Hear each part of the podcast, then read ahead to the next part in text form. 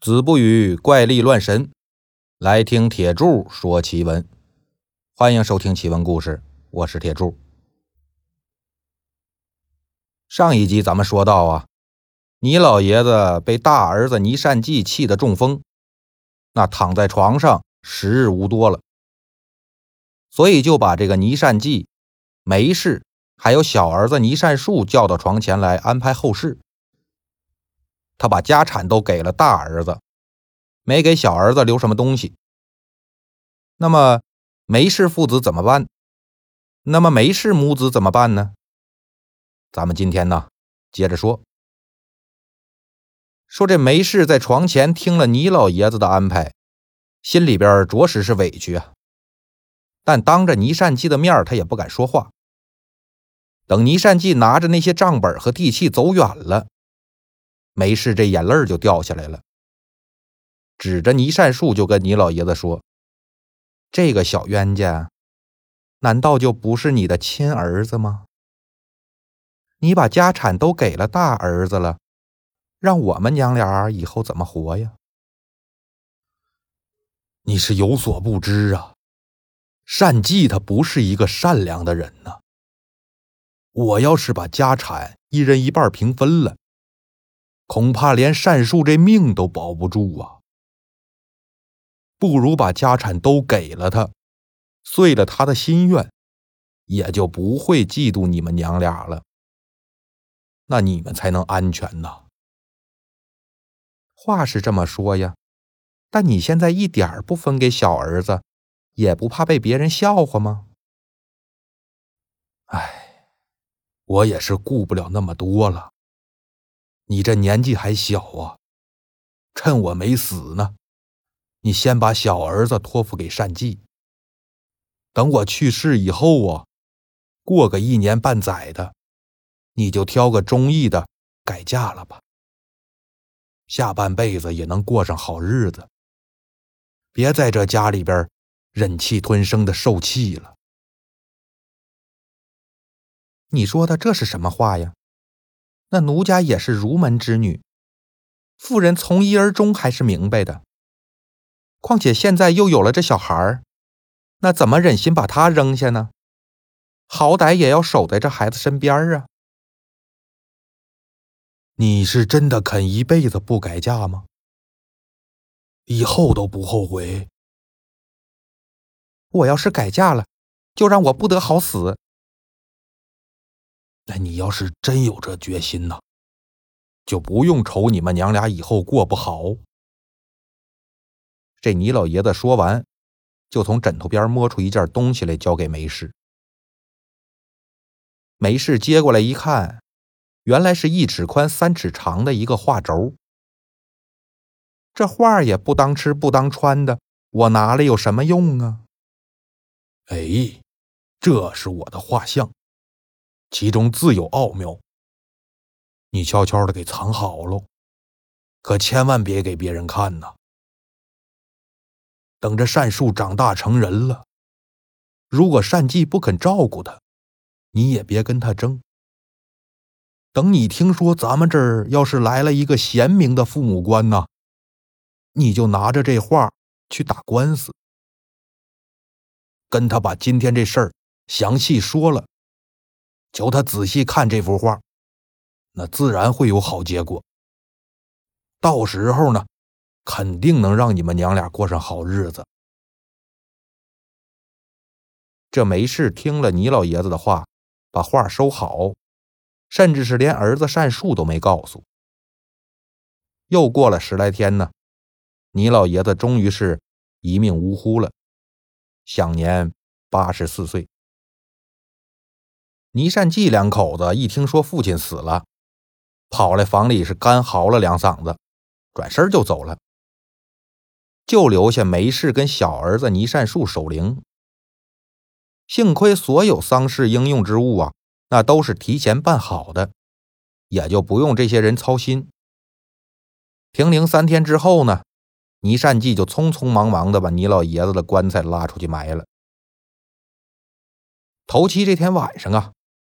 倪善济两口子冲到梅氏的房间，翻箱倒柜的找东西，他就怕倪老爷子偷着给梅氏娘俩留了私房钱了。梅氏还是挺聪明，怕他搜着画轴啊，提前就把画轴放在自己嫁过来时候带的那个衣服箱子里。等倪善记在屋里边翻箱倒柜的时候呢，梅氏就先把衣服箱子打开，拎出几件旧衣服来，让那如狼似虎的两口子看。这两口子一看他这么主动。哎，反倒不来搜这个衣服箱子了。闹了一阵之后呢，也就走了。转过天来，倪善记说要给自己儿子成亲，梅氏娘俩住的这个屋子呀，得重新改造一下，给儿子当婚房。他就把梅氏娘俩呀撵到后院放杂物的仓库去住了，只给这娘俩一张破木床和几件破桌椅，好东西是一样不给呀。原来服侍娘俩的两个丫鬟呢，也给调走了一个大的，就留了一个十一二岁的小丫头。每天这小丫头去厨房取饭呢，有菜没菜的，她也都不敢说什么。没事一看这太不方便了，又受气，干脆就去厨房要了些米，自己堆了个土灶，我自己做饭吃。平时呢，他就做点针头线脑的活赚点钱买菜，将就着过日子。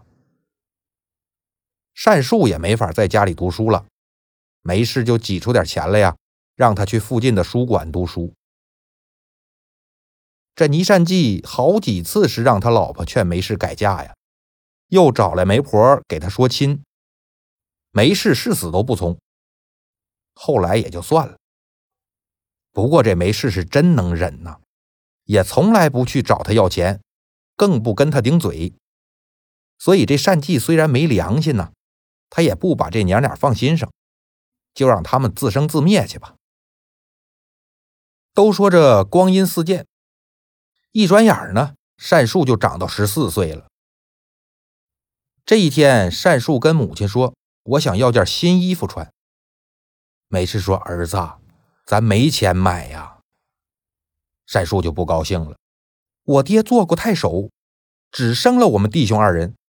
现在哥哥富得流油，我是想要一件衣服都买不起，这也太不像话了。既然娘没钱，那我自己去跟大哥要。我的儿啊，一件衣服算是什么大事儿，也值得开口去求人吗？娘答应你，再过两年呢，等你读书进步了。娘就是卖身也得给你做件新衣服穿，你那哥哥可不是什么好惹的人呐，你找他干什么去啊？娘说的是，那我不去了。善树虽然嘴上是答应了，但心里面却想着呀，我父亲家财万贯，就得我们兄弟两个分才对嘛。我又不是随娘晚嫁的拖油瓶，怎么我哥那么有钱，我连件新衣服都没有？哦，难不成一件新衣服还真就得让我娘卖身做吗？哥哥又不是吃人的老虎，我有什么好怕的？他就瞒着母亲呢，自己跑到大宅里边去找善继了。善继一看他来了，也是吃了一惊啊！哎，你来干什么呀？我今儿来呀，是想跟你说道说道。我是个大户人家的孩子，身上穿的破破烂烂，让人笑话。所以我特地来找大哥呀，要一匹绢布，我做新衣服穿。你要做新衣服，跟你娘要去，你找我干什么呀？爹的家产是大哥管，哎，又不是我娘管。单季就是听不得单树说家产这俩字儿，红着脸就问：“你这句话谁教你的？你今天来这是要衣服穿的，你还是来争家产的？家产以后再说。”今儿先要件衣服装装面子。哎，你个野种，你要什么面子？我爹就算是有万贯家财，自有嫡子嫡孙继承，干你个野种屁事！你可别惹我生气啊，要不然我让你们娘俩睡大街去。哎，我就奇怪了，咱俩都是亲爹生的，凭什么我是野种？我就惹你了，怎么着？难道你还想弄死我们娘俩，独占了家产吗？哎，你个小畜生啊！你还敢顶嘴？单季骂完呢，拽着单树的衣领，啪啪啪就打了七八个耳光，打的那脸都肿了。单树使劲的挣脱了，一溜烟跑回去跟梅氏哭诉：“我叫你别去惹事儿，你偏不听，打得好。”没事嘴上虽然这么说，但手里边还是帮儿子揉着腮帮子，眼泪就掉下来了。这梅氏左思右想，怕是单季真报复他们娘俩，就让这小丫鬟帮他去跟单季传话，说小孩子不懂事儿，惹大哥生气了，是我们不对，大哥您别放在心上。单季哪是那个两句好话就能打发的人呢？第二天一大早，他就找了几个倪家族里边的长辈过来，又把倪老太爷写的那遗嘱给拿出来了。然后又把梅氏娘俩叫了过来，说：“各位亲戚长辈都在啊，现在不是我单季不肯养他们娘俩，只是因为昨天单树过来跟我说要争家产，但老爷子遗嘱上可是写的明明白白，家产没他份儿啊。为了避免以后这娘俩再在家里边生事，所以我今天得照着父亲留下的遗嘱办了。现在我把东庄的一处房子。”和五十八亩良田分给他们俩，哎，这也是父亲生前嘱咐的，还请各位亲戚长辈给做个见证。这伙亲戚族人呢，平时都知道单季做人狠辣，原本就不想得罪他，又看见有倪老爷子亲笔遗嘱，哪儿还有人愿意多嘴得罪单季呀？就都在那说呀：“千金难买亡人笔。”哎，照着遗嘱分家产呢，肯定没错。这一对孤儿寡母的更是没法反对了，只好就搬到东庄去住了。到那儿一看呢，这屋子年久失修，房瓦都不全了。别说院子里了啊，就连那屋里的地面上都长了荒草了。没事，又把租那五十八亩地的农户找来，一问才知道啊。这哪是什么良田呢？这地太贫瘠了。年景好的时候，人家丰收，这地也就能收人家一半的产量。要是遇见的年景不好啊，人家还能收点但这地肯定就是颗粒无收了。没事，就在这屋子里边唉声叹气呀。倪善树心里边也不痛快，他就跟梅氏说呀。我们弟兄两个，那都是爹亲生的，为什么分家产这么偏向大哥呀？这里边肯定有蹊跷啊！难道那个遗嘱不是爹亲笔写的吗？母亲为什么不去告官呢？听善树这么一说，没事又看这孩子是大了，有些事儿啊也得跟他说了。就把十几年前你老太爷去世时候的事儿跟儿子讲了，又把那个画轴给拿出来。单树打开画轴一看，一个栩栩如生的你老太爷，戴着个纱帽，满头白发，坐在太师椅上，怀里还抱着一个婴儿，另一只手呢向下指着地面儿。娘俩研究了半天也没明白这画到底是怎么能让他们衣食无忧。只好又把画包好了，坐在屋里边郁闷。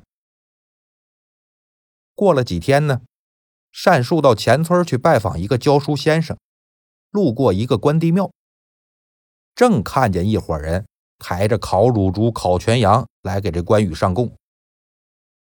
单树就凑到一个老头身边问：“呐，这又不是年节儿，这些人为什么上供啊？”老头就说：“呀。”我们村儿有人遭了冤枉了，幸好是县太爷明察，这才洗清了冤屈。他们家里人呢，之前是来关帝庙许过愿，现在人平安回来了，这是来还愿的。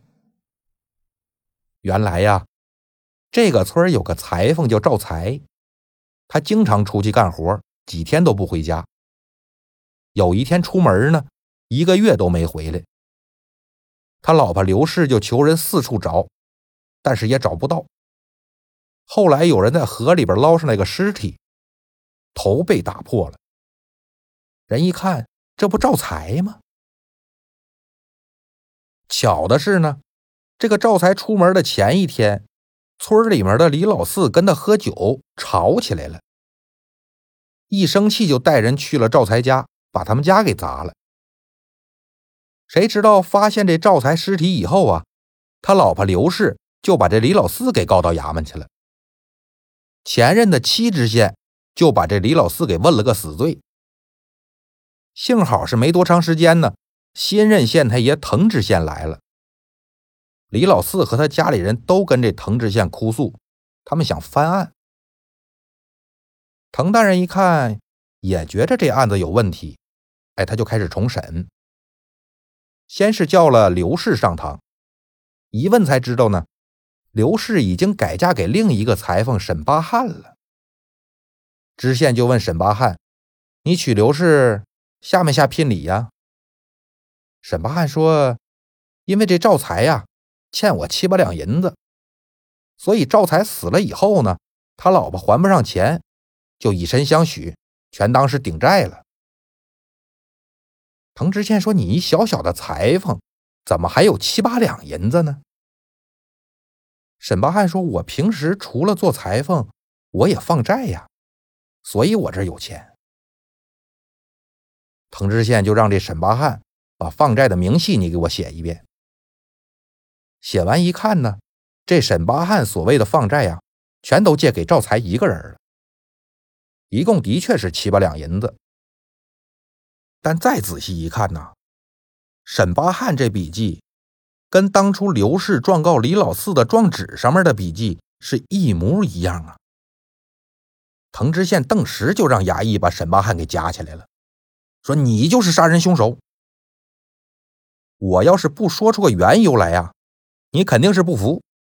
那我就给你说一说。你既然是放债赚钱，难道就没有第二个借钱的人吗？你怎么全借给赵才了？肯定是你平时就跟赵才这老婆刘氏有奸情。赵才怕你让他还钱，就纵容你们两个胡搞。后来呢？你们两个奸夫淫妇想做长久的夫妻，这才杀了赵才。而且呀，你今天写的这个账单笔记跟刘氏状纸上的是一样的，可见你们两个早有奸情。这就是串通好了要栽赃李老四。说完，又让衙役给刘氏也上了刑具，说如果你们不招啊，就一起受罪吧。刘氏胆小啊，刚才一听滕知县分析的案件经过，那就跟他亲眼看见了似的。他又怕自己熬不过刑具，赶紧就招了。这案件经过呀，跟滕知县所说的真是一模一样。倪善树听完这老头讲的事儿，就赶紧回家跟母亲梅氏讲了一遍，又劝母亲说：“爹不是说要是遇上好官儿。”就让咱拿这画去告官吗？现在正好有这么好的一个大老爷，咱不如把爹的画像送过去，让大老爷帮帮咱们。娘俩商量好以后啊，转过天来就拿着画轴去县衙了。滕知县一看这娘俩，只拎了一画轴，也没撞纸，他就挺奇怪。没事就把过往的事情详细的跟滕知县说了。滕知县说：“那既然这样，你们就把画轴留下吧，先回去。等本官看出了线索，我再传你们上堂。”一连十几天呢，这滕知县一有空就把这画轴拿出来研究，心说这个婴儿肯定就是倪善树了。但这手指是什么意思呢？再说了，他都自己写了遗嘱分家产了，就算是官府。也没办法推翻他这遗嘱啊！有一天，这滕知县呢又在那看画，丫鬟来给他送茶。滕知县一手拿着画，一手来接茶，不小心这茶水就洒出来了，把画给弄湿一点。滕知县赶紧就拿着这画啊到太阳底下，想把这水晒干喽。透过阳光这么一看，忽然就发现。画里边好像有字儿啊。他当时就明白了，这画肯定有夹层。滕知县就赶紧进屋，仔仔细细的把画揭开一看，里面真夹着一张倪老太爷写的纸。大意是：我知道以后单季肯定会为难单树，所以预先在东跨院的一间小房里埋了银子了。东墙根五千两白银，西墙根五千两白银加一千两黄金。如果是能碰到贤明的大老爷呢？您帮我把这房子里的财产判给我小儿子单树，那么小儿子单树会给您三百两白银做酬谢。原来这画是倪老太爷八十一岁给单树做周岁时候画的，金银的安排呢，也是那时候就想好的，算是给小儿子一条后路。滕知县一看，这一万两白银，一千两黄金。可是笔巨款呐，这就有点垂涎欲滴了。他这眉头一皱，计上心来呀，叫了个衙役说：“去，你悄悄的把倪善济给我找来，我有事儿跟他商量。”那么，滕知县是想跟着倪善济串通分钱呢，还是想帮梅氏娘俩讨个公道呢？咱们下期呀。接着说。